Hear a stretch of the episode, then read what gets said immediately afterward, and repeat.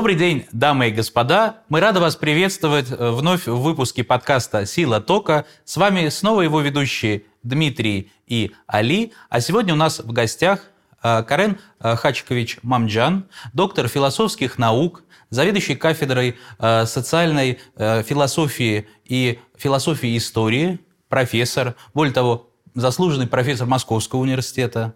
И тема сегодняшней нашей беседы – это общество как вот э, предмет изучения э, философии.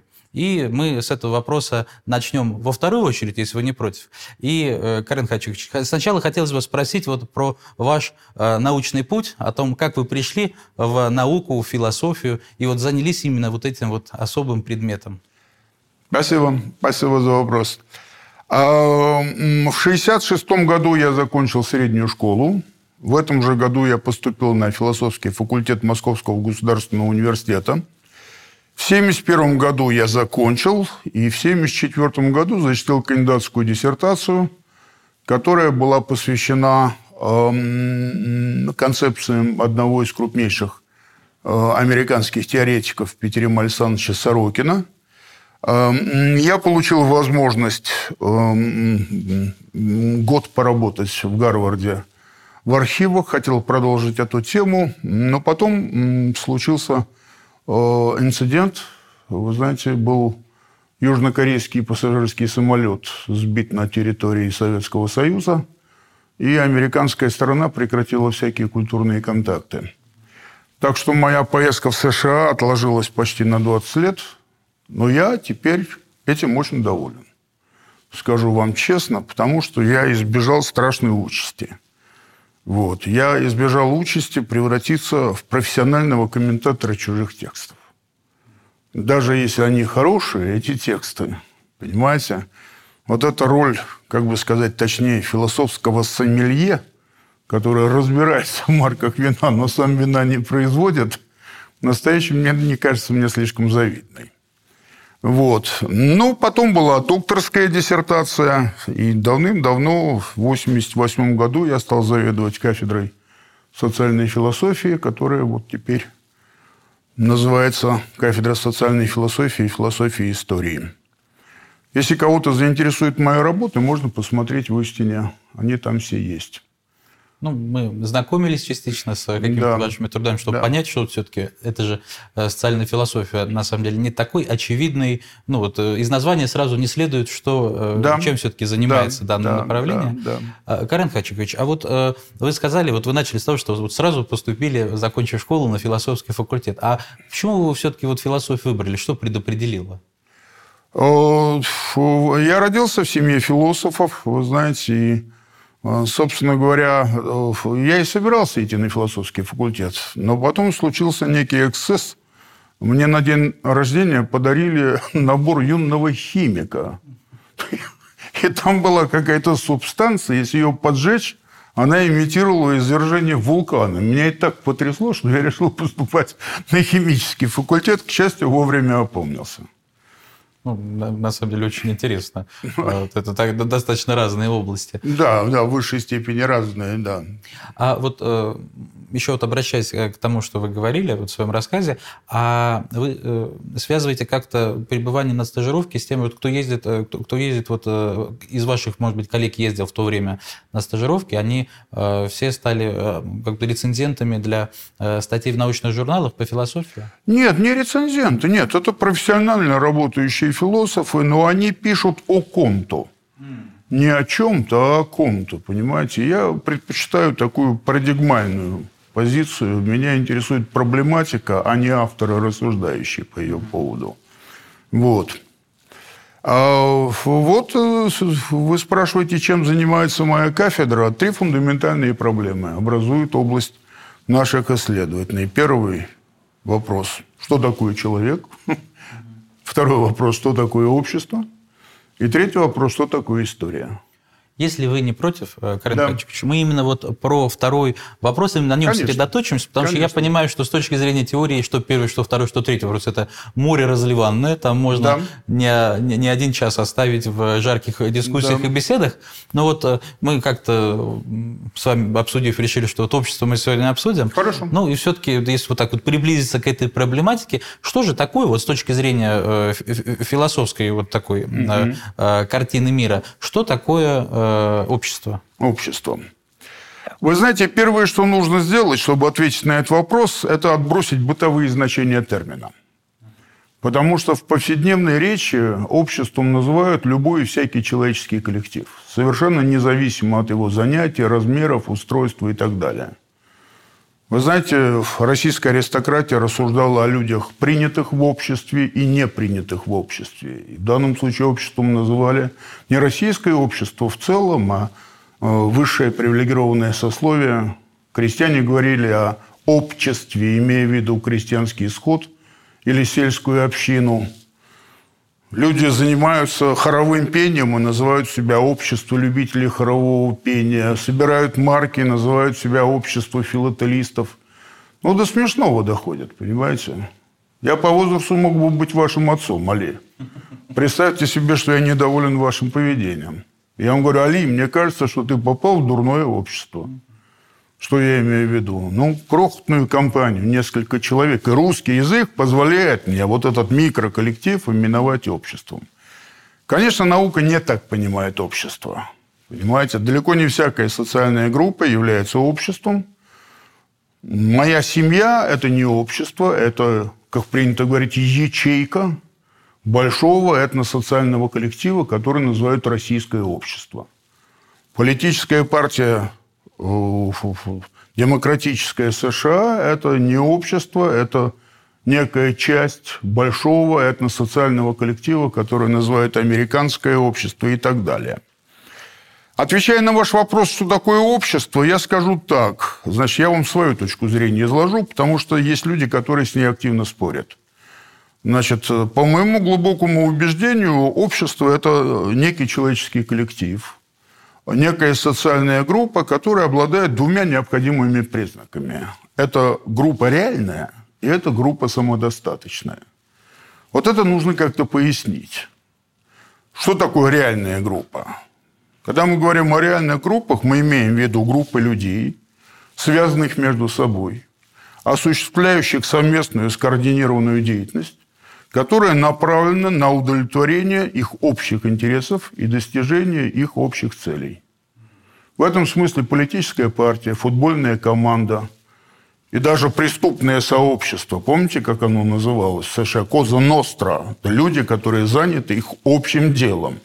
Вот это примеры реальных групп. Альтернативой групп реальных являются группы номинальные.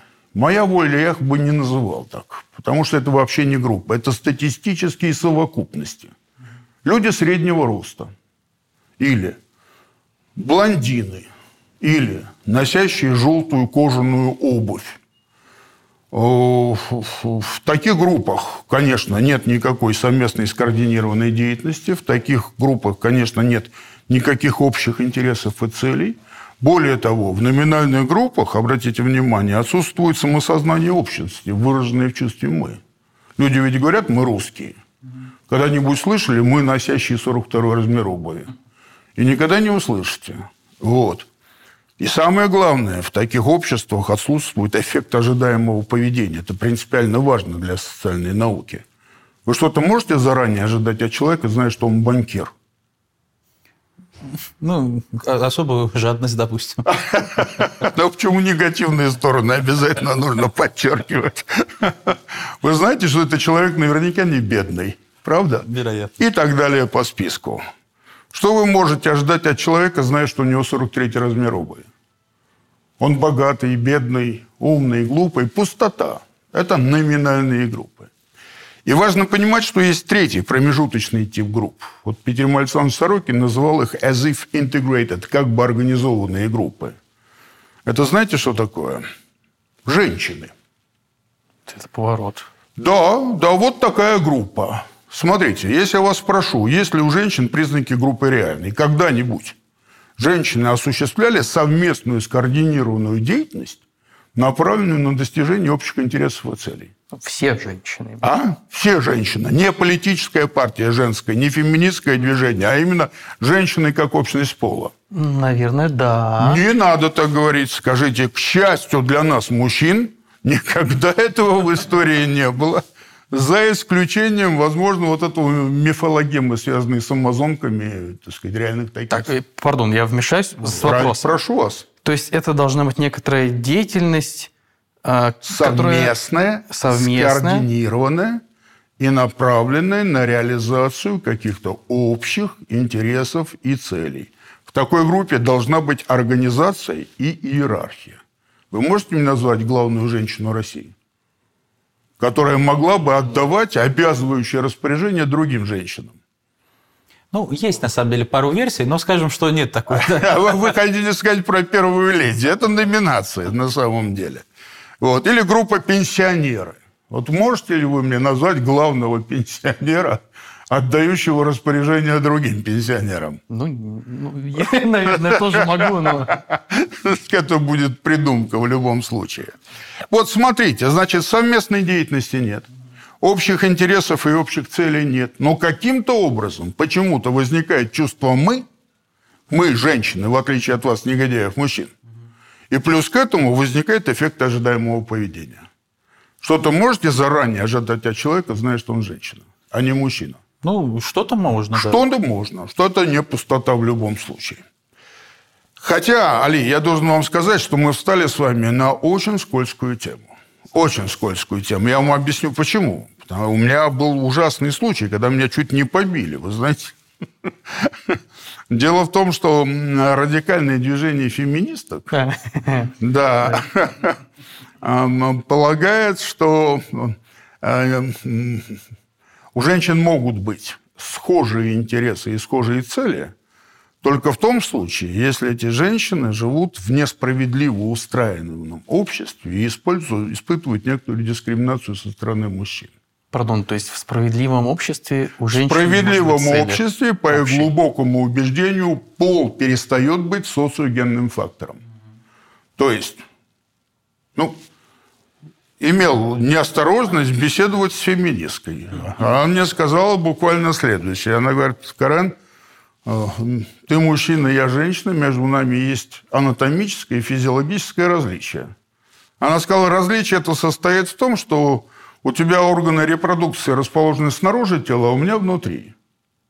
Теперь назови какое-нибудь значимое поведенческое различие между нами. Скажи, что можешь сделать ты такого, чтобы не могла сделать я. Она мне подсказала. Она говорит, ты можешь помочиться на забор. А я этого сделать не могу. И это единственное различие, понимаете? То есть за что борются феминистки? Вы напрасно думаете, что они борются за равенство мужчин и женщин. Они борются за одинаковость. Мы одинаковые. Нет никаких значимых различий между мужчиной и женщиной. Вот это так называемые как бы организованные группы, понимаете? А, там нет общих интересов и общих целей, но есть схожие интересы и схожие цели. А можно я уточню да, вопрос? Там? А этот э, пример справедлив? Вот э, в отношении женщин мы поняли. А мужчины – это тоже как бы э, организованная группа? Хороший вопрос вы задаете. Вы знаете, нет, я не думаю, что это так. Потому что я с ними согласен, с феминистками, в том смысле, что вот такая выраженная позиция, да, мы женщины, и мы защищаем себя, возникает в условиях стресса и давления. Мужчины не испытывают такого давления, и им нет смысла консолидироваться, понимаете, по гендерному признаку. Угу, понял. Вот. А, э, так вот, я хотел обратить ваше внимание на очень важное обстоятельство. Я говорю, в как бы организованных, как бы интегрированных группах нет общих интересов и общих целей, но есть схожие интересы. Али, это принципиальной важности вопрос. Нужно различать два русских слова – общее и схожее. Это очень несовпадающие вещи. В чем различие? Дело в том, что в русском языке их можно использовать как синонимы. Вот сейчас, смотрите, я скажу, у меня с Димой общая слабость. Мы с ним любим выпить. Русский язык позволяет мне так сформулировать? Да. На самом деле это совершенно чепуха. Потому что ничего общего между мной и Димой нет. Это всего лишь сходство, это одинаковость. Он выпивает, я выпиваю, но мы не собутыльники. От того, сколько выпью я, не зависит, сколько останется ему. И так далее, и так далее. Понимаете? Так вот, общих интересов нет, есть схожие интересы. Это как в футбольной команде. Вот смотрите, двух вратарей, двух противоположных команд. У них схожие задачи. Да. Да, каждый должен не пропустить мяч свои вопросы. У них общие цели? Нет. Ни в коем случае. Вы прекрасно все поняли, я поздравляю. А у вас. игроков одной команды? Общие интересы и разные задачи. Совершенно верно. Вот. На эту тему, кстати, Богданов хорошо сказал. Он говорит, учреждение будет работать хорошо только тогда, когда у сотрудников будут не одинаковые, а общие цели. Понимаете? Ну вот. Так вот, смотрите, я перечислил вам три возможных типа социальных групп. Это группы реальные, где есть деятельность, направленная на достижение общих интересов и целей. Номинальные группы, где нет ничего. И есть как бы интегрированные группы, есть где э, статусно-ролевые сходства, а не более того. И сразу возникает вопрос. А вот если мы с вами возьмем российское общество, какому из типов общественного устройства мы должны его отнести.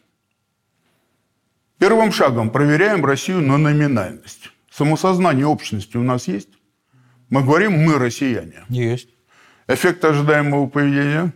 Ну, в целом есть. Не со... Спросите западных ательеров, они вам расскажут об ожидаемом поведении русских туристов.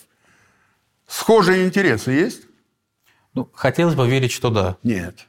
Они точно есть. У вас совершенно лишняя оговорка.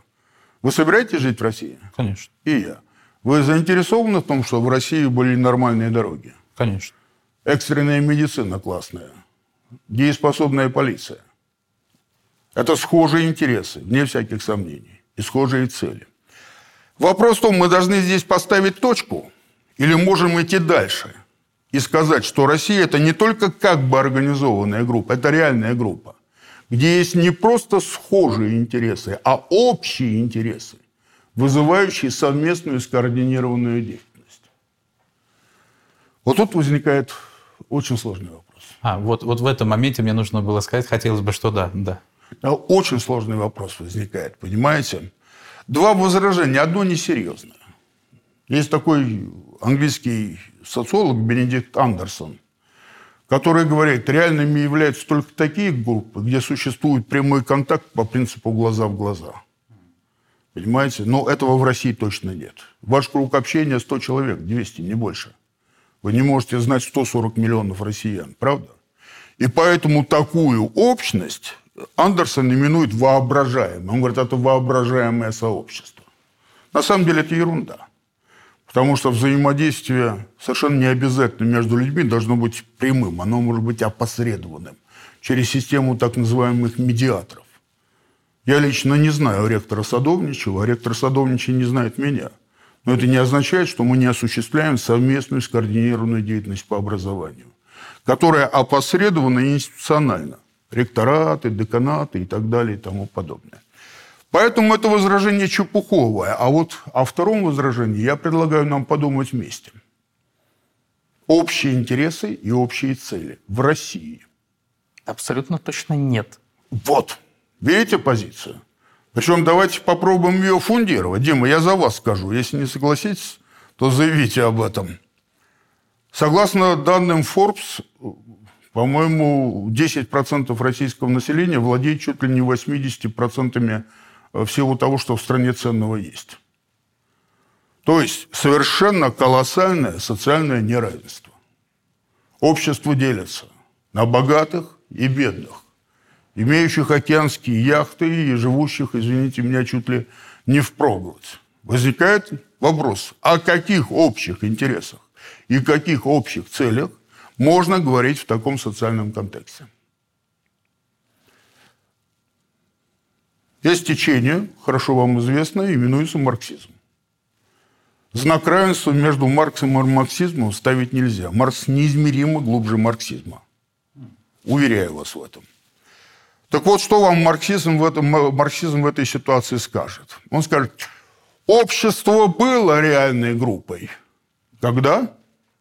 Первобытной истории, когда не было социальной дифференциации. Да. Угу. Да, и общество станет реальной группой. Когда? При коммунизме. Да, при коммунизме, когда исчезнет социальное неравенство, эксплуатация и так далее и тому подобное. Но вы не имеете морального права общество, разделенное на рабов и рабовладельцев, на феодалов и зависимых крестьян, на предпринимателей наемных рабочих, считать реальной группой, потому что в таком обществе не бывает общих интересов. Мне не обязательно даже условия какое-то отношения подчинения между группами. Мне достаточно просто их разделить. Ну нет, и но, оставить их равными. Ну, я смею не согласиться с этой точки зрения. Ну, вот, и правильно сделали. Да, ну вот, допустим, возьмем себе, э, представим среднестатистическую семью да? Да. Где, где, допустим, дети вообще не зарабатывают денег, они учатся, где э, мать, допустим, домохозяйка, и она готовит... Скорее всего, мать, бабушка и без отца вот. в среднем. Э, ну, какой депр... Ты не те каналы смотришь, Дима, что за депрессия? Вот. А, э, допустим, э, отец семейства, он зарабатывает деньги, и основной доход в семью приносит он. Да. Вот. И э, я подозреваю, что он и больше тратит, потому что у него есть машина, у него есть какие-то расходы по бизнесу и так далее. И можно сказать, что 80% дохода семьи принадлежат в данном случае отцу семейства. Может быть, конечно, не совсем корректный пример, но вот mm-hmm. что я хочу иллюстрировать этим. С учетом того, что они занимаются совсем разными вещами, и mm-hmm. доход у них распределен по-разному, это не значит, что у них нет общих, вот э, как у семьи, общих э, целей и интересов. Не, ну так подожди, как схожи получается. Али, ну вы знаете, вы немножко упростили ситуацию. Вы уже договорите до конца. Скажите, что отец семейства позволяет себе купить океанскую яхту, а вот зависимые от него члены семьи побираются по помойкам.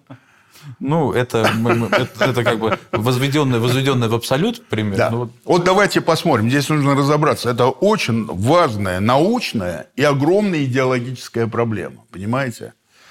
А, марксистская точка зрения такая. Классовое общество – это не совместно действующие люди. Это поле боя – на котором сражаются враждебные социальные группы, которые, ну да, говорят на одном языке, ну да, верят в одного Бога, но при этом имеют совершенно противоположные экономические интересы и находятся в отношении антагонизма между собой.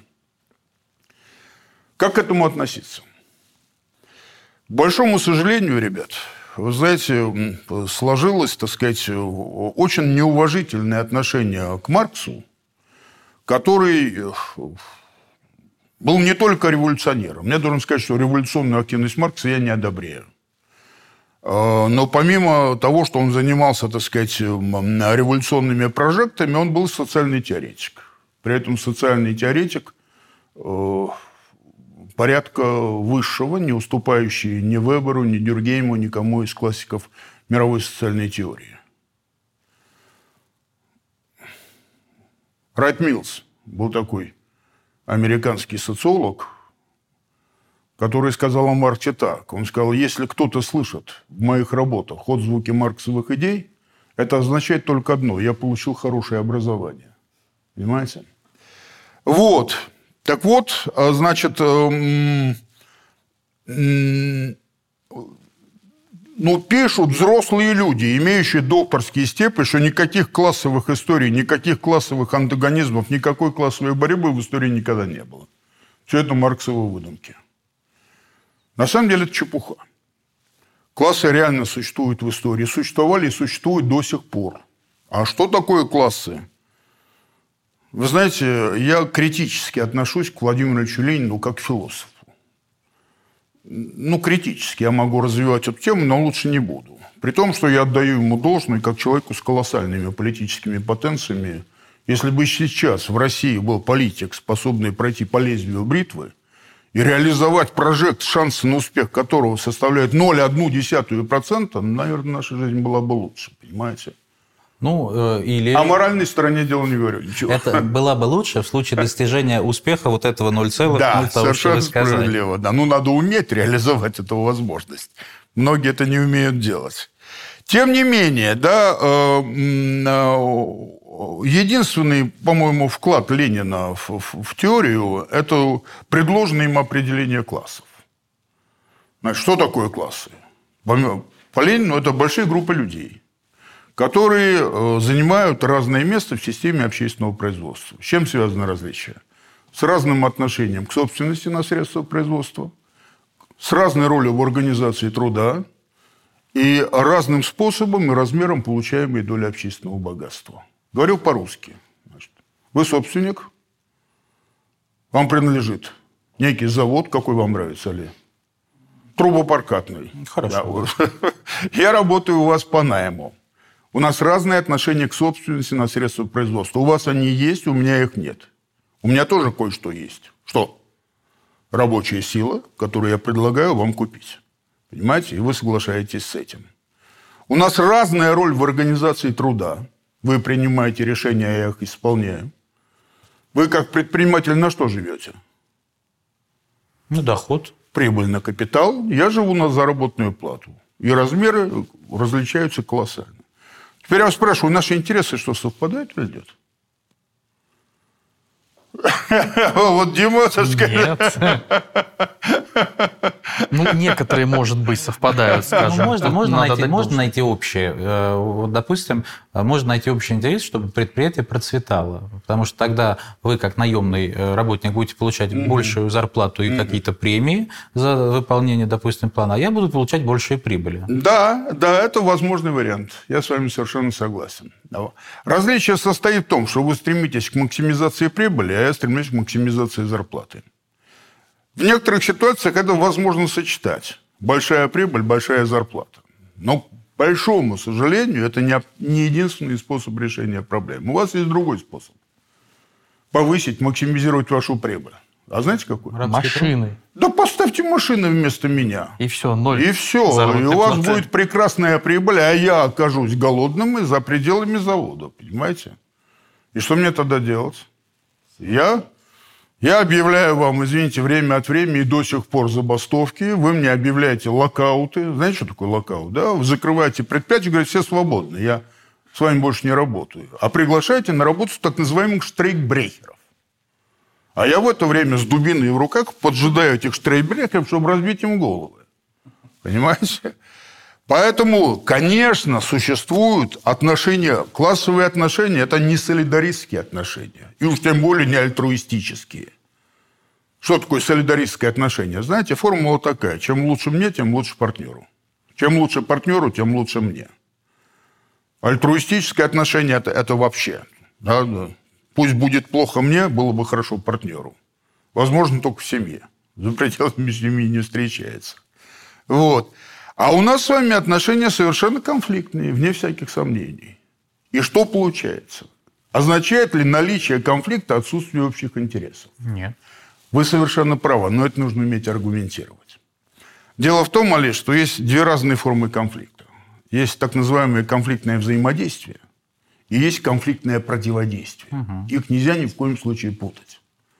Что такое конфликтное взаимодействие? Очень простая формула. Терпеть не могу Али, но не могу без него обойтись. И вот что хочешь, то и делай. Соответственно, вы не можете терпеть меня, не можете без меня обойтись. Это значит, что наши интересы взаимоположены. И возникает общий интерес, да, поскольку мое участие в вашем деле является условием вашего дела, а наоборот, мы заинтересованы в том, чтобы не остаться без дела одновременно. Понимаете? Вот это взаимодействие. Но есть противодействие. Это другая ситуация. Это, знаете, интересы одного человека будут удовлетворены в том случае, если точно останутся неудовлетворенными интересы другого. А вот вопрос вам задам.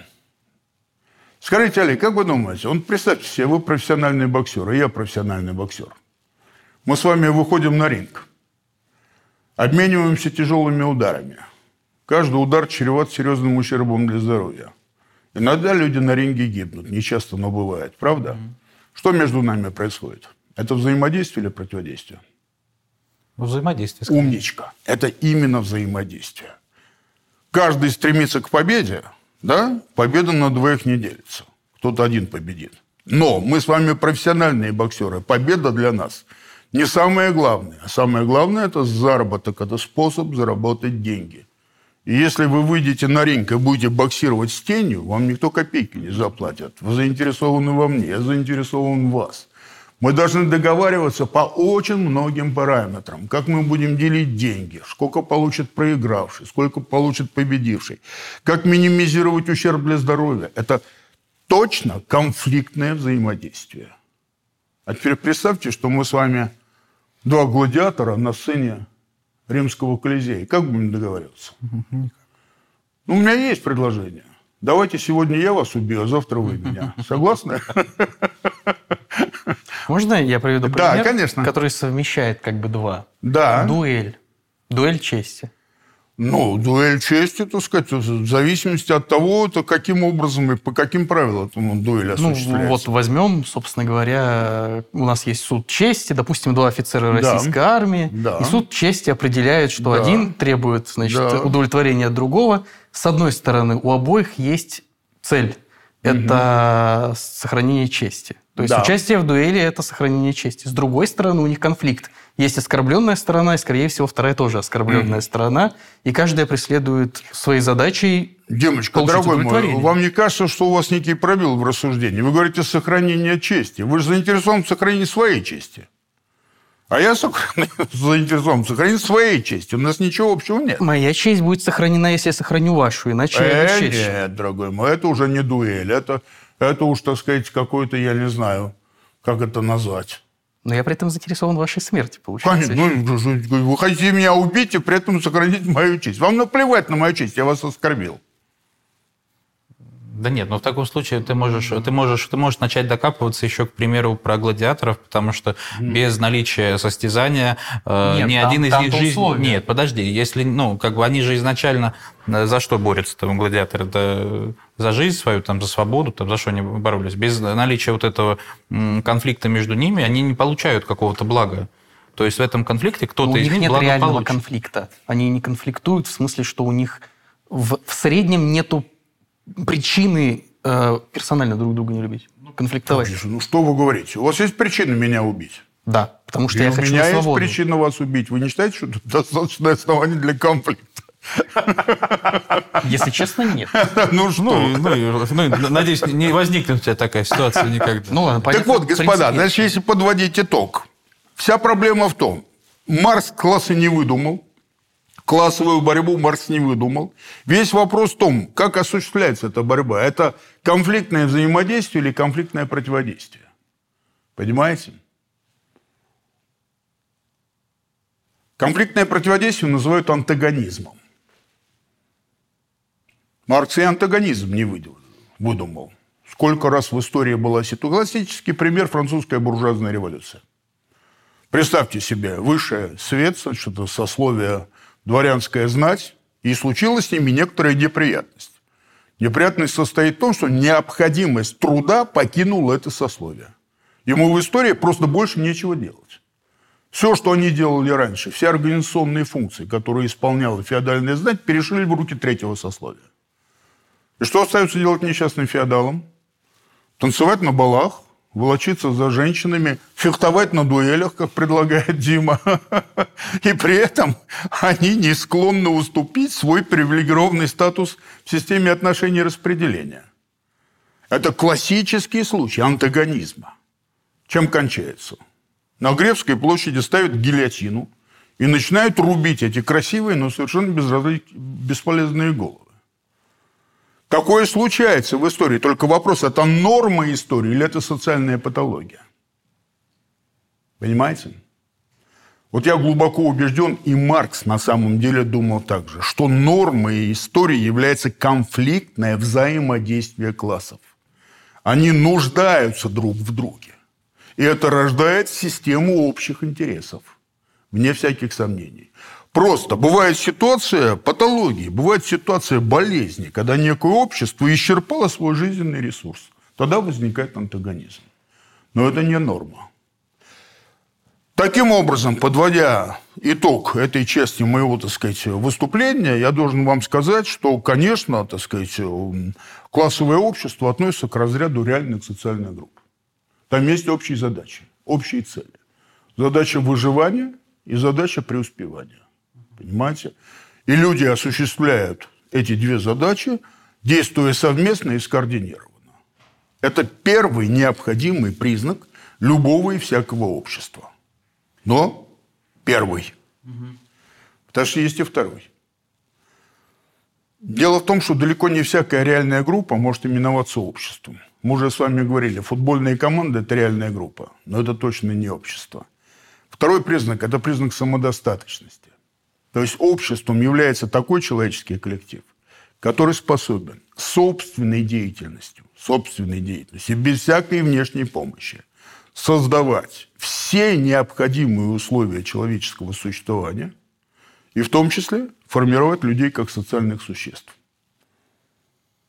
А ну, на скидку. Театральная труппа обладает такой самодостаточностью? Те, театральная нет, но у меня другой в голову пример сразу пришел. Ну, допустим, если, э, если вы позволите так да, конечно, конечно, прервать ваше рассуждение, а, допустим, э, какой-нибудь э, поселок, вот где люди сами ну, вот, производят какие-то продукты пропитания, там кузнец у них свой есть. Ну, такой развитый поселок. Я понял такой вас. Хороший развитый колхоз. Я, я, я, я понял вас, я понял вас.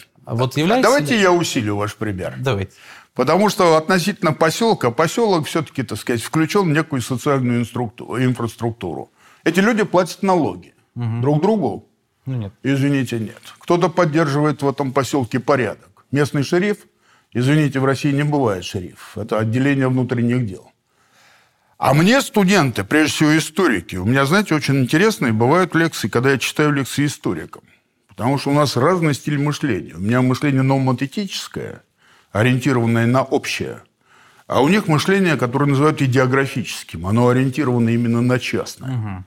Вот. И он, не знаю, там 40 лет человек изучает какую-нибудь чепуху, типа того, каким предметом зарезали Юлия Цезаря. Понимаете? 40 часов ему в жизни на это не хватает. А тут прихожу я, предлагаю какие-то космические абстракции, понимаете, общество, культура, цивилизация. Они смотрят на меня как на афериста. И когда я им предлагаю определение общества, я говорю, ребят, реальная самодостаточная группа людей, но они говорят, Карен Хачевич, мы вам сейчас назовем с десяток реальных самодостаточных групп, которые вы сами никогда не назовете обществом. Я парирую так, мне десятка не нужно. Одну назовите, я с позором уйду из вашей аудитории. Никогда больше в нее не вернусь. Знаете, что говорят? Средневековая крестьянская община. Ваш случай. Угу. Но только совершенно доведенное до абсолюта. Да. Натуральное хозяйство. Да. Нет товарного обмена. Все необходимое для жизни эти люди должны делать своими руками. Нет услуги, которые вы могли бы купить на рынке. Вы не только строите сами свой дом, вы не только пашете сами свою землю, вы не только, так сказать, э, сами э, рожаете своих детей, но, извините, вы их сами и воспитываете, и сами лечите, потому что нет услуги врача и учителя для вас. Ну и что, это самодостаточная группа? Я говорю, господа историки, позвольте вас разочаровать. Есть многое такого, как говорил Шекспир, понимаете, что никакая крестьянская община, насколько бы не была она автономна в хозяйственном смысле, не в состоянии делать. Ну, представьте, что вы средневековый крестьянин. Будете ли вы, Али, я не знаю, по 15 часов в день ломать, так сказать, спину на поле, если нет маломальской гарантии того, что случайный отряд разбойников не отберет у вас все заработанное.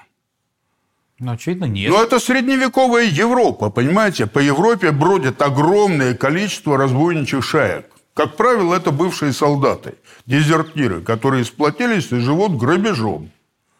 И вот к вашей во всех отношениях благополучной деревне подходит такой вооруженный отряд разбойников. Что будете делать? Лорда это, армию, пожалуйста. А? Армию позовем какую-нибудь из другого ну, города. Я надеюсь, вы не собираетесь сопротивляться. Ну... Сопротивление кончится очень быстро и очень плохо. Что вы крестьяне. Вы никогда в руках не держали ничего, кроме мотыги. Вам противостоят люди, для которых война является профессией.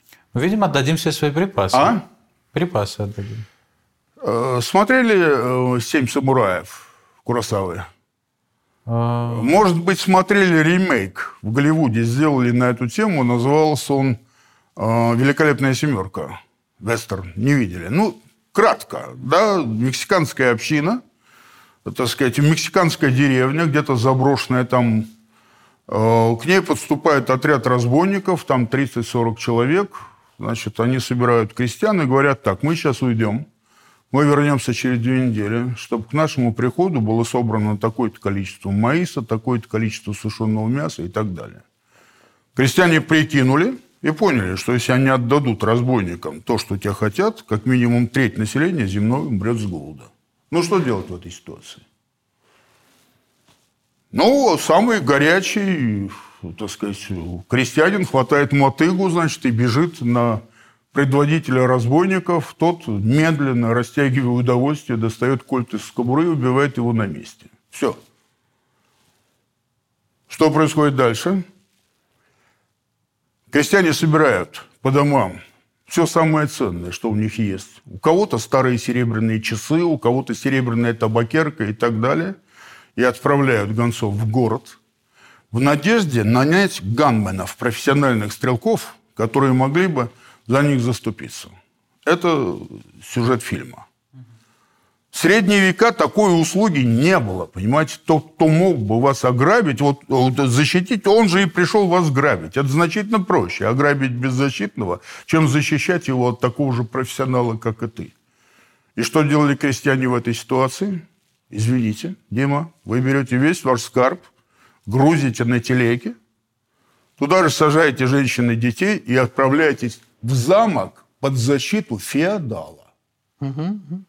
Этот феодал, он негодяй, вы должны это понимать. Он вас эксплуатирует по-черному. Мало того, что он отбирает продукты вашего труда, он черт не знает, что только, знаете, право первой ночи, которую женщина проводит не со своим мужем, а с каким-то престарелым, плохо пахнущим феодалом. Ну, негодяй. Но у него есть одно преимущество. Он заинтересован в том, чтобы вы оставались живых. Потому что вы его имущество. И он не готов позволить каким-то посторонним бандитам перерезать вас как куры и пойти дальше.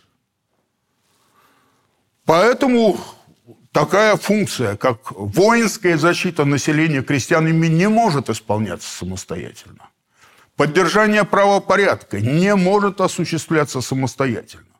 Прошу прощения. Да. А какие-то функции общества должны ну, быть способны к исполнению в каком количестве? Например, просто если да. мы будем говорить, что э, вот общество должно полностью мочь исполнить какую-то функцию, например, угу защиты. Не одну функцию, а множество да, функций. Четыре, будет, на самом деле. Мне будет достаточно для моего аргумента одной функции. Ага. Просто защита от внешнего противника. Да. В такой ситуации, вот в экстремальном случае, если мы требуем полной способности, всегда будет только одно общество, самое сильное.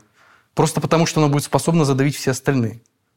Ну, просто посмотрите на это. Никакое общество не будет обществом, просто потому что не способно защититься Вы о каких-то других сильного. обществах говорите? Ну да, предполагаю, Нет, я что... говорю о какой-нибудь одной единственной Франции в которой есть какие-то конкретные крестьяне, конкретные разбойники и конкретный феодал. Ну, окей, они тогда не общество. Ну, в смысле, да, не самодостаточное получается. Самодостаточное получается, если вы крестьянам приплюсуете еще феодалов, да еще и священнослужителей, которые берут на себя заботу о вашей душе. Ну, подождите, тогда получается, я к феодалам должен приплюсовать э, короля, монарха, потому Конечно, что соседи как, потом без... приплюсовать как... какие-то союзы. Слушайте, и... а, а как вы хотите жить? Ну, вы я вы ведь всех. христианин, вы сами своих покойников хороните?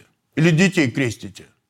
Извините, вы это не в состоянии делать сами. Вы идете к священнику с просьбой, чтобы он это сделал для вас.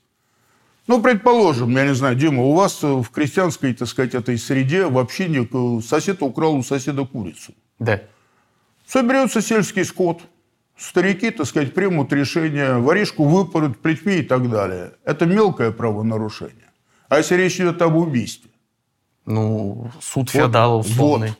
Тогда, помните Некрасова? Барин вот приедет, барин и рассудит. Поэтому никакая крестьянская община, никакой ваш поселок олею свойствами самодостаточного существования не обладают.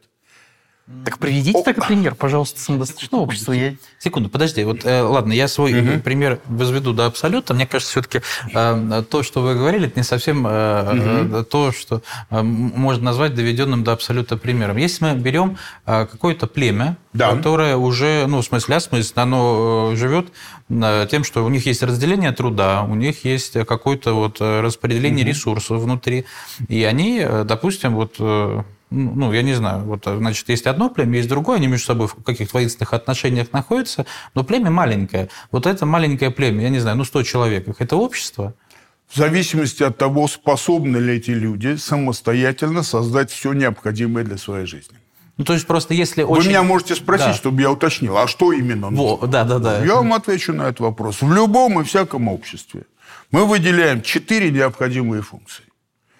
Есть четыре простейших элемента, без которых невозможна социальная ткань. Первое – это люди. В готовом виде человек с неба не падает. Его, извините, нужно рожать, а после того, как он родится, вы же не человека имеете, вы имеете только биологическую заготовку. Вам еще придется его воспитывать, его, придется его обучать, придется его лечить и так далее по списку. Это первая функция. Маркс называет это производство непосредственной человеческой жизни. Вот эта функция должна осуществляться стопроцентно, чтобы общество было обществом. Вторая функция – организационная. Производство того, что Энгельс называет формой общения людей. Ведь это же не просто люди образуют общество, эти люди находятся в определенных связях и зависимостях между собой. И эти связи и зависимости нужно профессиональным образом, во-первых, создать, а во-вторых, оптимизировать. Иначе не получится ничего. Поэтому два вида организационной деятельности. Деятельность коммуникативная. А ну, назовите мне, Дима, профессию, где человеку платят только за то, что он создает контакт между людьми, которые в этом контакте нуждаются. Где какой-нибудь риэлтор. Конечно. Любой экономический посредник, который сводит продавца и покупателя, осуществляет эту коммуникативную деятельность, это тип организационной деятельности, или сваха. Она просто знакомит жениха и невесту, но она не принимает решения, быть браку или нет. Правда? Угу. Это форма коммуникативной активности. А есть еще активность управленческая, где вы не просто создаете связи, но и оптимизируете их, используя властные механизмы. Это вторая функция – производство форм человеческого общения. Третья функция – производство необходимых людям вещей. Что такое вещи? Вещи – это предметы практического назначения, с помощью которых мы физически меняем природную и социальную среду. Этим занимается хозяйственная деятельность, Маркс назвал ее материальное производство. И четвертая важнейшая функция – это производство так называемых символов или знаков. Это опредмеченная информация. То есть некий предмет, задача которого состоит не в том, чтобы непосредственно менять мир, чтобы воздействовать на ваше сознание, программировать его и координировать с другими сознаниями. Угу. Лопата – это вещь или символ? Вещь. Вне всяких сомнений. А дорожный знак? Символ. Символ стопроцентно. Можно уточняющий да, вопрос? конечно. Серия коротких уточняющих вопросов, Прошу чтобы, вас, понять, ради чтобы, Бога, чтобы да. понять, значит, масштаб. Я человек значит, болтливый, да. поэтому останавливайте значит, меня вовремя. Э, вот, э, предположим, э, значит, Тверская область – это, общ... это общество? Нет. Хорошо. Франция – это общество? Да. Евросоюз – это общество? Нет пока. А с момента, как Евросоюз станет обществом, Франция перестанет быть обществом? Ой, какой вы мне хороший вопрос задаете, дорогой мой. Я вам сейчас на него отвечу совершенно точно. Смотрите. Принципиально важно различать две формы самодостаточного существования. Есть самодостаточность актуальная и самодостаточность потенциальная. Актуальная самодостаточность – это ситуация автаркии, когда некий коллектив, совершенно изолированный от других коллективов, самостоятельно создает все, в чем нуждается. Ну, какие-нибудь эскимосы на Крайнем Севере или Эфиопии в Африке. Понимаете? Стопроцентная актуальная самодостаточность. Что такое потенциальная самодостаточность? Это ситуация, в которой вы не только создаете все необходимое для себя, но и находитесь в отношениях товарного обмена – с другими обществами, потому что это экономически целесообразно. И возникает дурацкая ситуация. Я вам говорю, в России это самодостаточная структура, а вы меня возьмете и спросите, Карен Кач, я вы на каком автомобиле ездите? Тут выясняется, что я езжу на японском автомобиле. что я смотрю корейский телевизор. Что от состояния какого-то американского президента зависит курс моей национальной валюты. Тогда возникает вопрос, это что, самодостаточность? Это что, общество? Я отвечаю, это самодостаточность, это общество. Только это потенциальная самодостаточность. Что такое потенциальная самодостаточность? Это ситуация, в которой вы сможете самостоятельно воспроизвести все необходимое для жизни, если вас к этому вынудит жизнь. Ну, то, на что, на сейчас... что намекаю? Понимаете? И я вам скажу, Россия, конечно, самодостаточная страна. Потому что если все другие страны вдруг улетят на Луну, мы не пропадем. Ну, таким образом, мы становимся свидетелями, как наша потенциальная самодостаточность становится потихонечку реальной, да? Это, да, грустная тема. И, соответственно, это связано, конечно, с потерями качества жизни. Ездить-то придется на Ниве, а, понимаете, а не на японских машинах. И смотреть телевизор темп. Поэтому что происходит? Мы находимся с вами, вот вы спрашивали, чем занимается философия истории, мы находимся с вами в критически важной точке. Не исключено, что история пойдет в таком направлении, что на планете Земля останется одно единственное общество – планетарно интегрированное человечество. Вы считаете, это реально? Это может случиться. Я надеюсь, что этого не случится. Потому что это связано с колоссальными потерями, понимаете, национального богатства. Ну, представьте, если останется один язык между вместо двух сотен, которыми мы сейчас пользуемся. Но что будет через два века, через три века, я не могу сказать. Это возможный вариант. Единственное, что я могу сказать сейчас, вот эту тенденцию, по которой пошла Европа, вы видите, нельзя подстегивать искусственно. Вот как это делают убежденные, так сказать, глобалисты. А... Вы спросили меня про Францию. Да, да, вот как раз. Был такой президент Франсуа Оланд. Помню. И этот президент Франсуа Оланд по его заданию э, член Госсовета Франции по имени Тюи, имя я его не помню, представил доклад. Доклад о стратегических перспективах Франции. Знаете, что было в этом докладе написано?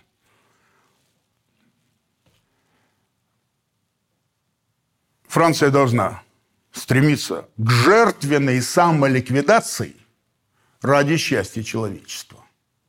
Понимаете? Это альфа и омега глобализма.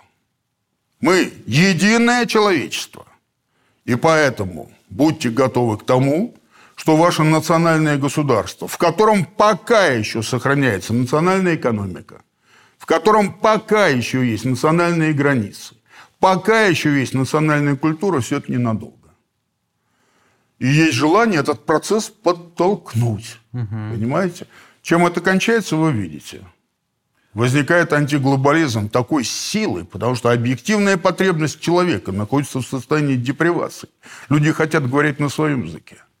Ну вот э, я как раз про это хотел вас и спросить, да. с учетом того, что э, одна из тех сфер, которыми занимаетесь непосредственно вы, и в том числе ваша кафедра, это философия истории. Угу. Но э, мне кажется, это же вот э, это две тенденции, которые они что, что в науке есть, когда э, сначала науки от, отпочковываются одна друг от друга, когда из философии там вылезает много разных всяких, а потом, когда они все-таки склонны к тому, чтобы между собой сливаться угу. обратно, вот такая же тенденция и в обществах различных существует, когда сначала они, поддавшись тенденции тенденции такой глобализма, там соединяются в конфедерации, образуют большие государства, а потом, когда маятник идет в обратную сторону, возобладают э, Дай Бог. тенденции Дай э, Бог. как раз вот обособления. И вот... Э, Очень разумная точка зрения.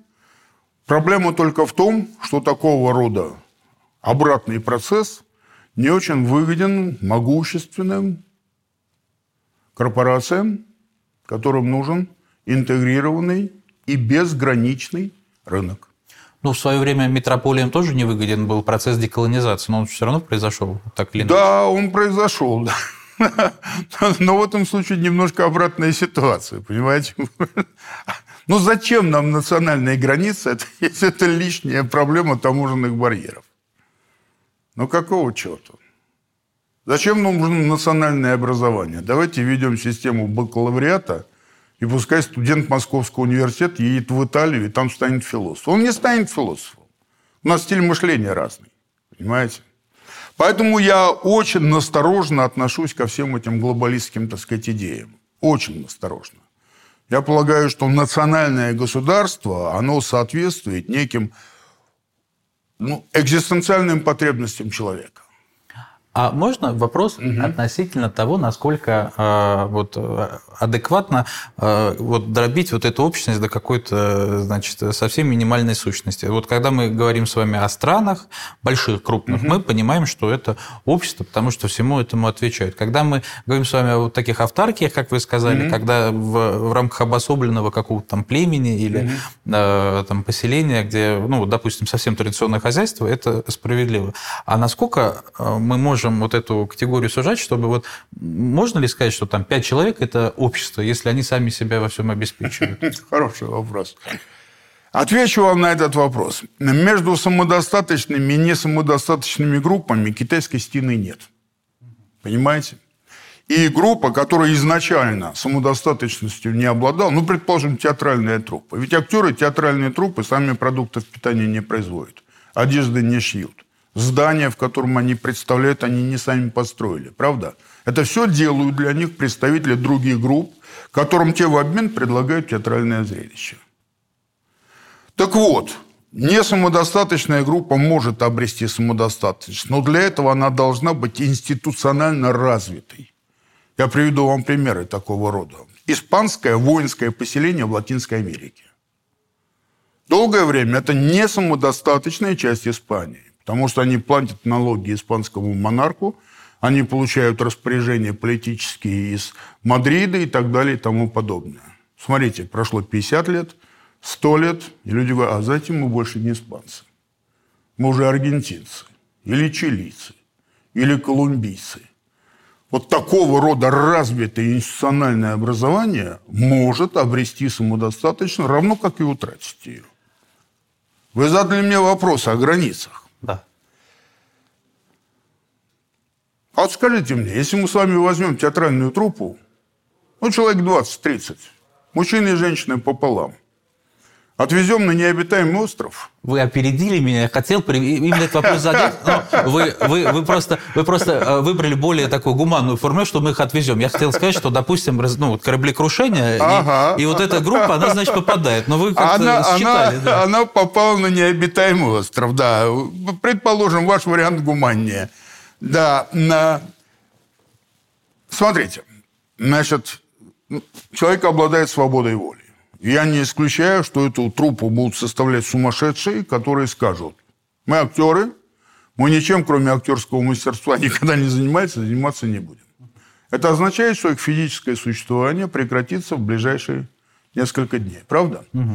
Для того, чтобы выжить, они должны обрести самодостаточность. Они должны научиться делать все то, без чего жить нельзя. А ну представьте, что у нас тотализатор. Сколько процентов на успех? А, а, а сколько их человек? Ну, 30, 40, 50, сколько хотите. Ну, 5% на успех. Хороший прогноз. Я думаю, даже меньше. Думаю, даже один, может быть. Знаете почему? Потому что для того, чтобы небольшой человеческий коллектив обрел способность к самодостаточному существованию, нужно решить две задачи. Одна простая, другая сложная. Сравнительно простая задача. Вы должны научиться делать то, что делать не умеете, но делать нужно. Угу. Умеете рыболовные сети плести? Нет, придется научиться. Людей умеете лечить? Не умеете, придется научиться. И это сравнительно простая задача. А знаете, какая сложная?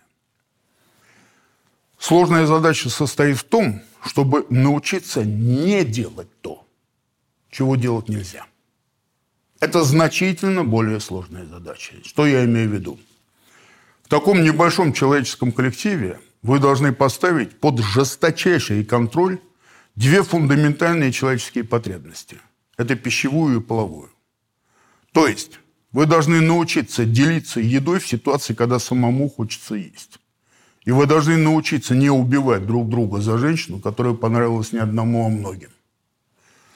У туземцев с этим нет никаких проблем. Знаете почему? Потому что их поведение табуировано. Вот у, у туземца существует агамный запрет. Это категорический запрет на брачные связи внутри вот данного родового коллектива. Почему его нужно соблюдать? Потому что некая таинственная грозная сила ману в случае нарушения вмешается и накажет весь коллектив. Они страхом принуждены к нормальному в этом смысле поведению. Поведение современных актеров вряд ли табуировано. И удастся ли им преодолеть зоологический индивидуализм, я думаю, у меня неблагоприятный прогноз. А если вы хотите исторические подтверждения, я вам скажу. В истории, Али, был один, наверное, единственный случай более или менее успешной трансформации небольшого человеческого коллектива в сравнительно полноценное общество. На, на эту тему в Голливуде сняли три или четыре картины. Но, к сожалению, в самом интересном месте их оборвали. Значит, э, сюжет такой. Представьте себе э, конец 18 века, и плавал по морям английский брик «Баунти». И вот английское адмиралтейство послало этот брик для того, чтобы привезти с Полинезийских островов э, семена хлебного дерева. Рассчитывали кормить население в колониях с помощью этого хлебного дерева. Но вы понимаете, ребят, что жизнь матроса на английском бриге 18 века – это, так сказать, довольно сложная жизнь. Тяжелый, изнурительный труд. Дисциплина. Любое нарушение касается тем, что любой матрос, за исключением офицерского состава, будет выпорот боцманом. Однообразная еда, какая-нибудь солонина из бочки. Прибавьте к этому, что здоровые мужчины, там, я не знаю, по полгода, год не имеют контакта с женщинами, что тоже жизнь никак не украшает. И вот вся эта команда приплывает к одному из Полинезийских островов. Матросы спускаются на берег и обнаруживают, что оказались в земном раю. Изумительный климат. Ничего не стоящая вкусная пища. Огромное количество фруктовых деревьев любое можете брать. По острову бегает огромное количество диких свиней. Любую можете поймать зарез, они никому не принадлежат. Добавьте к этому, Али, огромное количество молодых, красивых, вспомните Гогена, а, и, как бы сказать помягче, не слишком строгих в своем поведении женщин. Ну вот, а как капитан говорит, ребята поплыли, так сказать, обратно. Ну, в общем, чтобы не томить вас, скажу, бунт. 17 моряков э, схватили капитана, по-моему, 7 или 8 матросов и офицеров, которые остались верны присяге, посадили их в лодку, не убили, слава богу, оттолкнули, лодка уплыла куда-то в Тихий океан. Э, некоторые выжили. Капитан, во всяком случае, давал показания на суде, который потом проводил британское адмиралтейство. А сами колонисты, 17 человек, ну, понимая, что британская корона, во-первых, злопамятная, а во-вторых, у них длинные руки, решили на всякий случай спрятаться, так, чтобы их не нашли. Сели на свой брик. На этот брик вместе с ними поднялось 10 женщин, полинезиек, которые согласились жить с этими мужчинами. И какое-то количество местных мужчин, которые взяли просто в качестве, я не знаю, рабочего тяглого скота. Плавали, плавали, нашли остров. Остров называется Питкерн высадились на этот остров. И поразительное дело. Возник полноценный, самодостаточный этносоциальный коллектив. Просуществовал до конца Второй мировой войны. Представляете? Все свое. Хозяйственная самодостаточность полная. Административная самодостаточность полная. Никому налогов не платят, сами управляют своими делами. Ребят, свой собственный язык. Поразительная смесь английского с полинезийскими наречиями. Собственная религия. Христианство с добавлением языческих верований. Полноценный и самодостаточный коллектив. Но одна подробность. Когда то ли американские, то ли э, канадские китобои обнаружили эту колонию, выяснилась такая любопытная подробность. Из 17 мужчин, спустившихся на берег, в живых осталось только двое. Думаете, ковид? Дурацкая ситуация. Цивилизованные люди 18 века поубивали друг друга в тщетных попытках разделить 10 женщин на большое количество мужчин. Их 17, да еще и местные там принимали активное участие в этих безобразиях. Понимаете? Поэтому это очень сложное дело стать обществом. Если у вас есть такие планы, я предлагаю вам отказаться. А вот э, вопрос такой. Угу. Э, смотрите, значит, э, мы с вами обсудили какие-то неотъемлемые элементы общества, что угу. вот делает какую-то группу людей все-таки обществом. А такая вещь, сейчас э, как сформулирую, не идеология, наверное, а идея. Вот какая-то вот э, идея, она должна вообще быть в этом обществе. Ну, как правило, мы же когда говорим общество, как правило, mm-hmm. говорим какую-то, значит, о, о, о населении какого-то государства. Mm-hmm. Да? Это наиболее, наверное, часто это форма. Вот, потому что вот эти всякие племена, это, наверное, скорее исключение из правил. Как правило, это, значит, какие-то э, население какого-то государства. Вот нужна ли им какая-то национальная идея? Модальность не совсем точная, Али. Понимаете, она не просто нужна, без нее нельзя существовать. Просто существуют две разные формы такой идеи. Маркс называет первую из них объективно-мыслительные формы. Это означает, что в головах людей складываются под влиянием прежде всего условий жизни некие стереотипы мышления, чувствования, практического поведения, которые мы называем культурой. Без этого никакая коммуникация, никакая координация, никакая совместная активность людей невозможна. Ее не нужно изобретать, она складывается сама по себе – вы говорите о чем-то другом, да, о попытках создать артефактно, искусственно некую идею, которая могла бы стимулирующим образом воздействовать на членов этого общества. Это возможно. В некоторых случаях.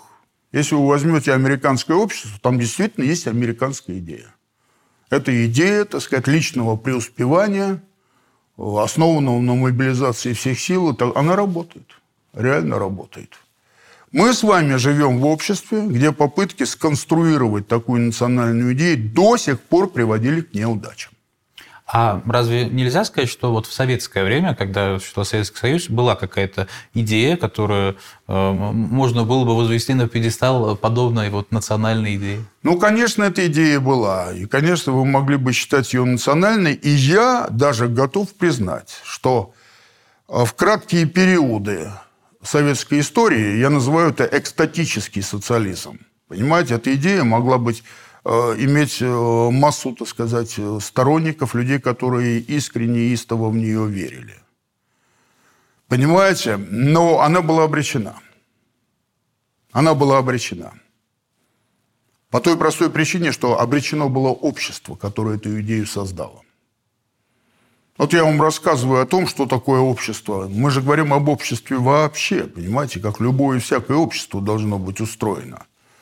Но если мы занимаемся не социальной философией, а философией истории, для нас очень важна проблема исторической типологии. То есть мы пытаемся э, выделить типы общественного устройства, которые существуют или существовали в истории. Понимаете? А, ну, то есть берем конкретные страны, сопоставляем их между собой, ищем какие-то существенные сходства и различия между ними и говорим, вот это феодальный тип организации, а это капиталистическая организация. Каковы были типологические характеристики общества, просуществовавшие на территории СССР в диапазоне с 1917 по 1991, да? Угу. Да, по 91. Это какое было общество? Социалистическая. За такой ответ сразу два. Значит, имейте в виду, это общество никакого отношения к социализму не имело. Ни малейшего. Для этого нужно правильно понимать, что такое социализм.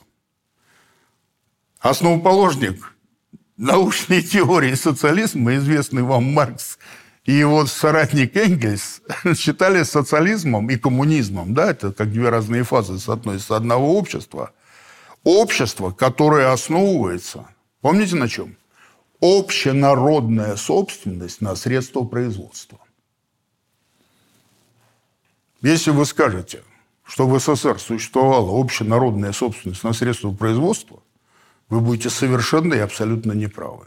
Среди прочих равных? Никаких прочих равных ее просто не было. Существовала государственная собственность на средства производства. И если вы ставите знак равенства между понятиями общенародная и государственная собственность, то Энгельс побил бы вас палкой. Он в свое время сказал, что если основой социализма вы считаете государственную собственность на средства производства, тогда образцом социализма для вас должна быть табачная монополия Бисмарка. Понимаете? Что происходит с этой государственной собственностью? Она действительно нужна с точки зрения Маркса и того же Энгельса. Для чего она нужна? Капиталистические отношения исчерпали друг друга, и вот эти средства, которые ранее находились в частном владении, берет в руки государство. Для чего? Для того, чтобы потом передать его обществу и самому ликвидироваться. Вот идея Маркса. Это один возможный вариант. А второй вариант знаете какой? Государство берет эти средства в собственные руки и никому их не отдает. И возникает общество, которое Маркс называл не социалистическим. Он говорил азиатский способ производства. Что это за общество? Это общество, в котором отсутствует так называемая парцелярная частная собственность. То есть нет отдельных частных собственников. Потому что все значимое, ну, прежде всего, земля, находится в собственности государства. Это коллективная частная собственность.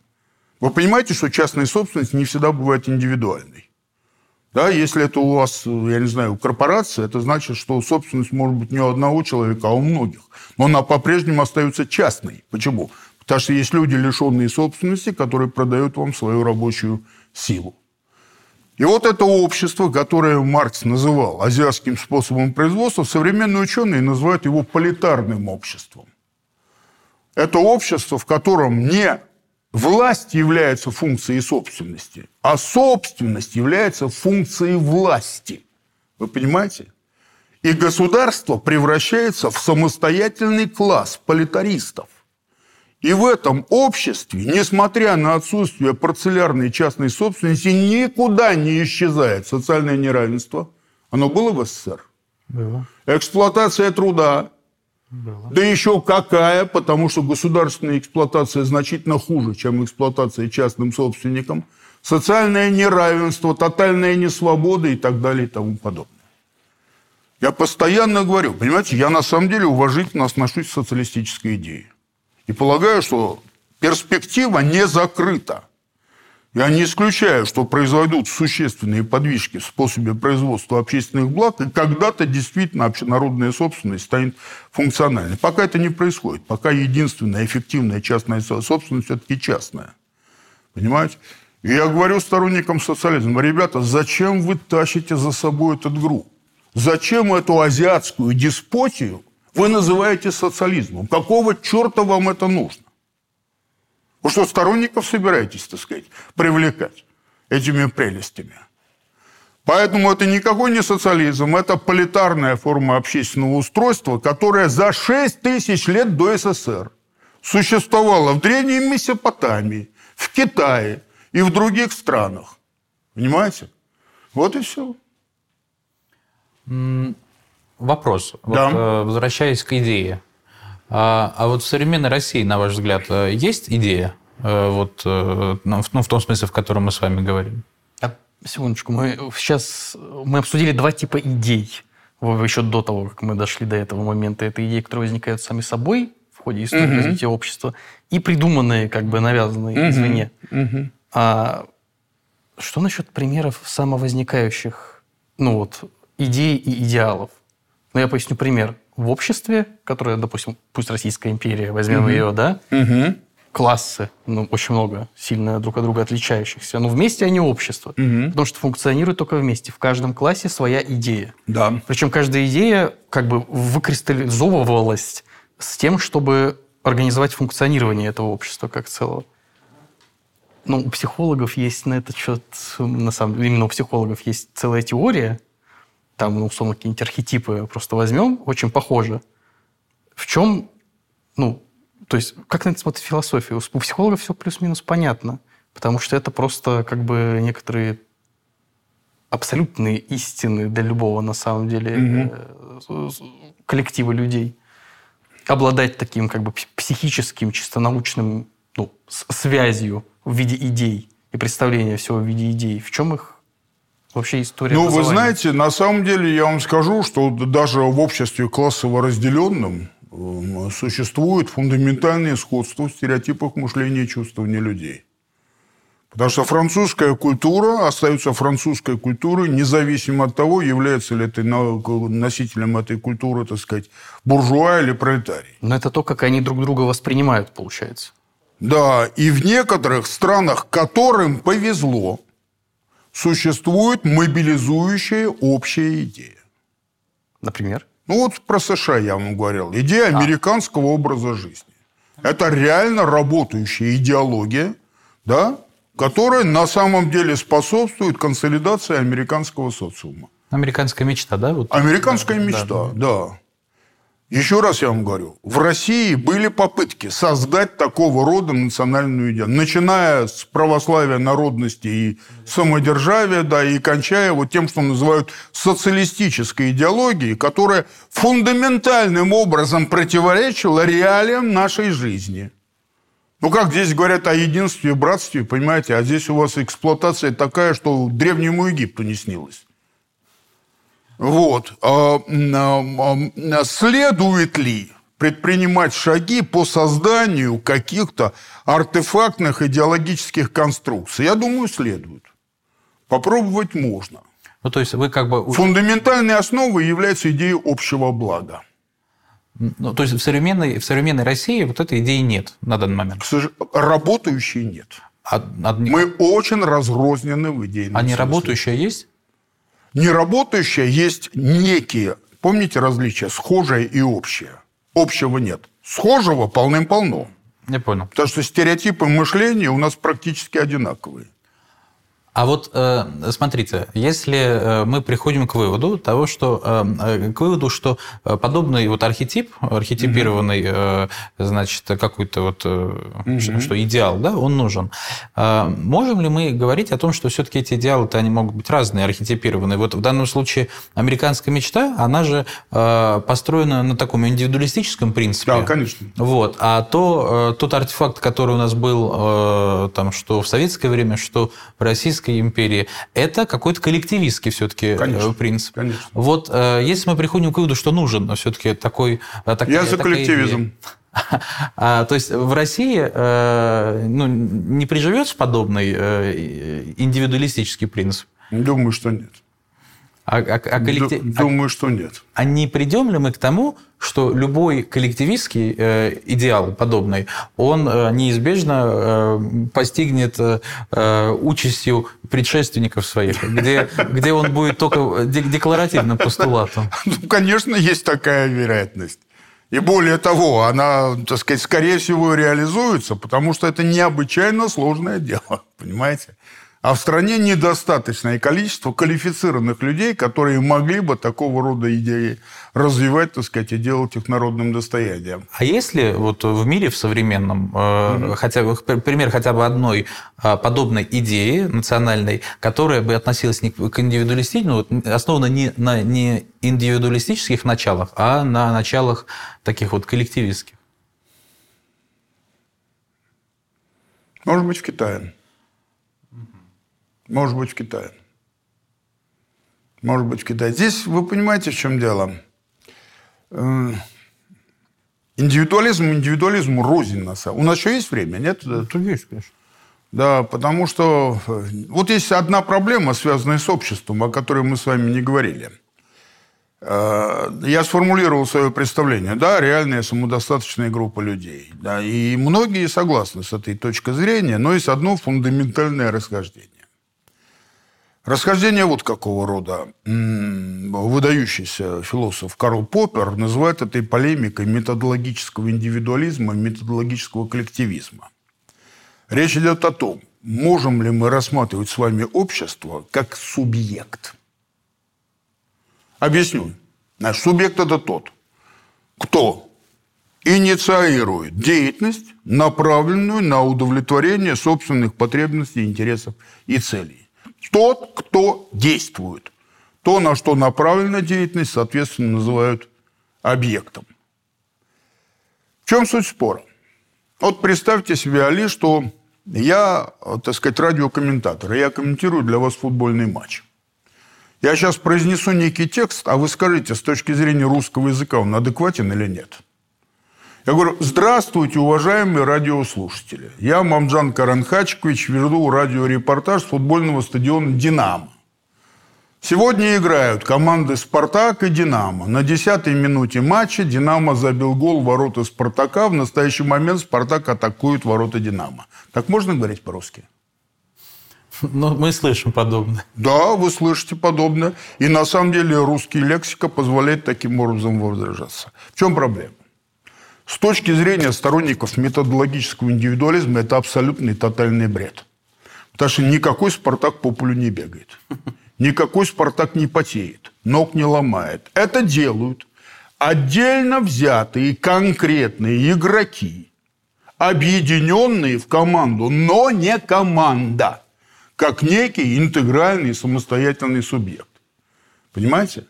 Сторонники методологического индивидуализма говорят, мы ничего не можем сделать с нормами языка.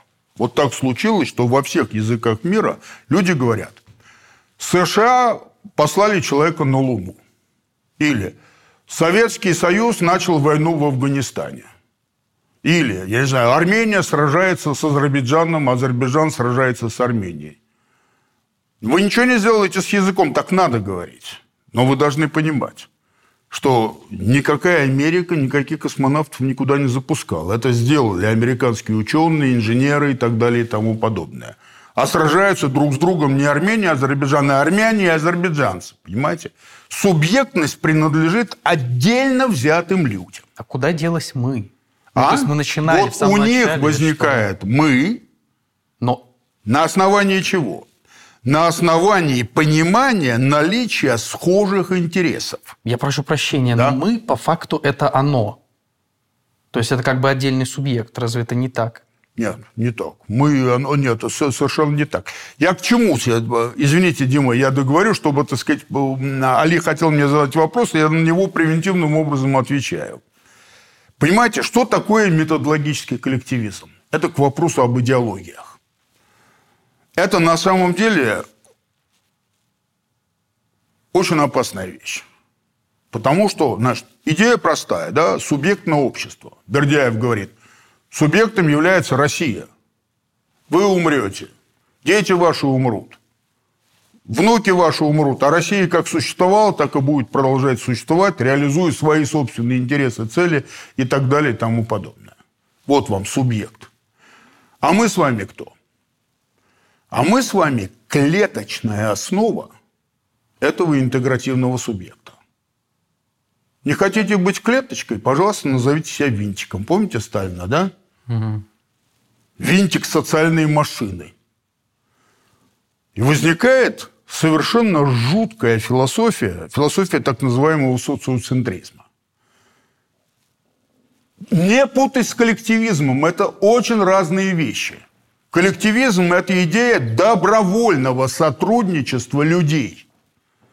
А что такое социоцентризм? Это простая идея. Клетка существует только в целом и только ради целого. Отсюда следует, что у вас, Али, нет никаких собственных интересов, собственных целей, собственных потребностей. Вы клетка большого интегративного субъекта. И не более того. Может случиться так, что у клетки возникают свои собственные программы. Ну, может, да, только это называют раковой болезнью. Ее какое-то время лечат, а если не удается, вырезают. Понимаете? Вот это очень своеобразная форма коллективизма. Очень просто. Не общество для человека, человек для общества. Ну, чтобы вы понимали различия. Это, это, это кошмарный коллективизм на самом деле. Просто сравните два военных устава. Вы знаете, что условно, да, так сказать, я не знаю, наверное, в других странах э, тоже есть нечто подобное, но вот устав израильской армии не рассматривает попадание военнопленного, военнослужащего в плен как военное преступление. Ну да, вы попали в плен. И вы имеете полное право, не подвергаясь впоследствии никаким юридическим преследованиям, сообщить врагу все известные вам военные тайны. Ну, понимаете правильно, да? Если у вас хватит мужества этого не делать, вам поставят памятник. И на вашем примере будут воспитывать следующее поколение. Но если у вас нет этого мужества, вас не рассматривают как преступника. Потому что исходят из того, что отдельно взятый человек имеет право на свою собственную жизнь. Так. Альтернативная ситуация. Был такой Аверал Гарриман – который написал очень интересный мемуар. Он был, так сказать, представителем американского президента во время войны, так сказать, э, в ставке главнокомандующего у Сталина. Он пишет, после того, как советские войска расколошматили группировку Паулюса под Сталинградом, если не ошибаюсь, в феврале 43-го, а я, говорит, на одном из дипломатических приемов подошел к Сталину и сделал ему комплимент.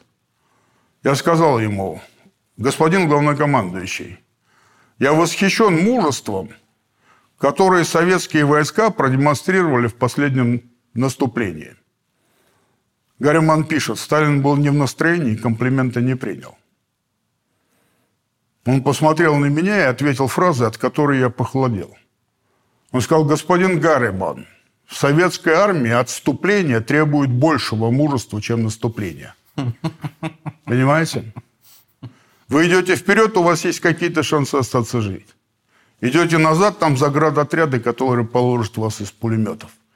Поэтому ваша жизнь вам не принадлежит. Вы не можете попасть в плен. Вы должны лишить себя жизни любыми возможными способами. Потому что вы не субъект. Вы клетка интегративного субъекта. Вот такой коллективизм я не приемлю категорически. При том, что я отчетливо понимаю, что такая социоцентристская идеология имеет колоссальный мобилизационный потенциал. Вот в ситуации войны она, конечно же, необычайно эффективна. Но если вы пытаетесь это сделать идеологией повседневной, идеологией мирного времени, вы никогда не получите должного результата. А другой коллективизм мне больше нравится. Это, это что за коллективизм? Очень простой. Мы исходим из того, что никаких общественных интересов и никаких общественных целей нет. Но в каком понимании? Нет интересов общества. Есть схожие интересы людей, живущих в обществе. И они называют эти интересы общественными имеют на это полное право. Я живу в подъезде номер 12 на Ленинском проспекте в одном из домов, и в советские времена у меня над э, подъездом висело такое объявление. Было написано «Подъезд номер 12, дома 85 борется за звание подъезда коммунистического быта». Ну, объясните мне, как подъезд может за что-то бороться? Кто может бороться? Могут бороться жители этого подъезда. И, конечно, идея сплочения в этой ситуации мной приветствуется чрезвычайно. У нас, понимаете, одно время, так сказать, в подъезде завелись бомжи. Ну, вы понимаете, ну, неудобно, да, вы идете, так сказать, какие-то люди в экзотических позах лежат, понимаете, пахнет спиртным и так далее. И долгое время, Али, мы, встречаясь с соседями в лифте, жаловались друг другу и говорили, как плохо, что у нас есть бомжи, как хорошо, если бы их не было. Вот в этот грозный миг у нас были всего лишь схожие интересы. Пока не появилась мобильная, молодая, энергичная женщина, которая пошла по квартирам и сказала, ребят, надо что-то делать. И в этот момент наши схожие интересы превратились в общие. Понимаете? Вот такого рода коллективизм я поддерживаю всесторонне. Ну, только пока э, вот эти люди, которых вы назвали бомжами, жили у вас в подъезде на постоянной основе, они перестали быть бомжами, потому что они были... Вообще вы правы. Конечно, может быть, они, так сказать, недостаточно гуманен был в отношении этих несчастных обездоленных людей. Да, позвольте, э, простите мне мою доточность, просто они, бомжи, без определенного места жительства, а тут они а... приобрели свою, свое место дислокации. Вы знаете, если бы они в подъезде не мочились, я бы не возражал против их присутствия, скажу вам честно. Э, Карен Хачевич, и вот еще э, не могу себе позволить не задать этот вопрос. Понимаю, что, наверное, он такой же под завершение нашей дискуссии. Да. Вот, а корректно ли, ну, с точки зрения вот такой вот э, философской оценки общества как такового, где мы там вот угу. спортсменов какой-то секции обществом не считаем, а считаем, допустим, обществом вот эту самодостаточную группу. Да. Можем ли мы говорить о том, что ну, вернее, не так. Так говорят, но как вы это оцениваете? Справедливо ли говорить о том, что существует, допустим, европейское общество или, допустим, общество азиатское. Вот э, существует ну, какая-то ну, дискуссия, вот, например, э, относительно соседних наших государств, которые, как и мы, находятся на стыке вот этих вот э, географических явлений. Является ли что-то европейским обществом или является ли что-то Нет, вы знаете, азиатским? я вообще являюсь сторонником али категориальной строгости. Э, и поэтому я различаю общество и сообщество. Хотите говорить о европейском сообществе, говорите, слово против не скажу. Ну, не надо термин общества в этом контексте использовать. Он имеет совершенно определенное социологическое и социально-философское значение. Понимаете? Поэтому Европа еще не общество. Хотя перспектива мне непонятна. Я не знаю, куда это пойдет дальше. Ну, то есть, э, в данном случае, э, я, я просто ожидал какой ответ, mm-hmm. да? Ну, допустим, э, предполагаю у себя заранее, когда задаешь вопрос, всегда предполагаешь потенциальный да, ответ. Да, да, да. Вот конкретные общества отдельные могут иметь какие-то схожие черты, и вот мы вот их можем классифицировать. Можем, можем, что вот, вот можем. По разным основаниям. Вы можете взять экономическое основание. И тогда получите фундаментальное сходство в организации экономики современных США и Японии.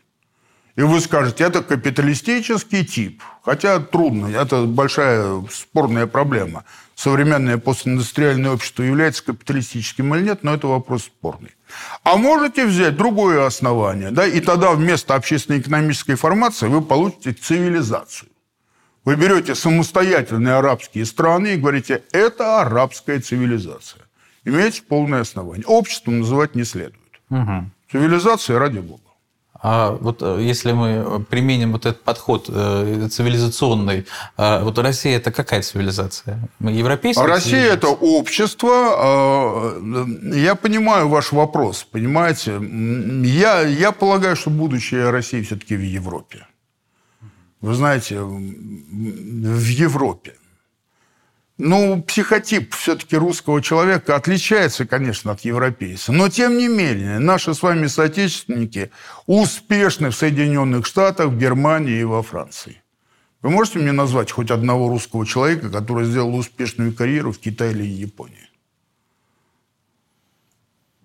Ну, боюсь, что нет. И я боюсь, что нет. Все-таки ментально мы европейцы. Хотя говорить об этом в современной ситуации как вы понимаете, в высшей степени сложно, потому что нас из Европы выпихивают ногами, и чем это кончится, никто не знает. Чем это кончится для всех э, участников да, да, да, да, да, это обоюдная игра, так сказать. Карен Хачевич, большое спасибо вам за вам такую спасибо. интересную беседу. А, на самом деле есть о чем э, поразмышлять. И вот, э, мне кажется, это одно из э, немногих наших таких вот интервью или подкастов, один из немногих наших выпусков, который обязательно пересмотрю, потому что что-то не успеваешь осмыслить, пока планируешь задать следующий вопрос, а темы на самом деле фундаментальные. Дмитрий, ты ну, как осмыслять продолжишь э, обсужденное? Мне надо будет кое-что перечитать после этого разговора. Я полагаю, Маркса. Ну что, друзья, а сегодня у нас в гостях был э, доктор философских наук, заведующий кафедрой социальной философии и философии истории, э, профессор, заслуженный профессор Московского университета Карен Хачикович Мамджан, и за что вот ему большое спасибо за такой интересный разговор. А вам, друзья, я напоминаю, что всегда можете подписаться на наши каналы в Ютубе, Яндекс Музыки, Google подкасте, Apple подкасте, на Storytel и всегда ждать новых выпусков подкаста «Сила тока». До скорых встреч. До свидания.